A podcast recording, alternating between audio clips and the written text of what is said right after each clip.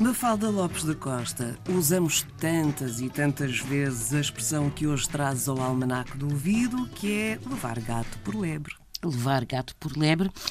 é, no fundo, ser ludibriado, enganado, ser vítima de, uma, de um qualquer esquema, de um logro, de uma vigarice. E apesar de ser do domínio comum que um gato esfolado até pode passar por coelho ou lebre, e daí terem sido alguns os enganados ao comprarem carne de gato e pagarem-na a preço de coelho ou lebre, existia ainda, durante a Idade Média, uma outra forma, bastante mais comum, de levar gato por lebre.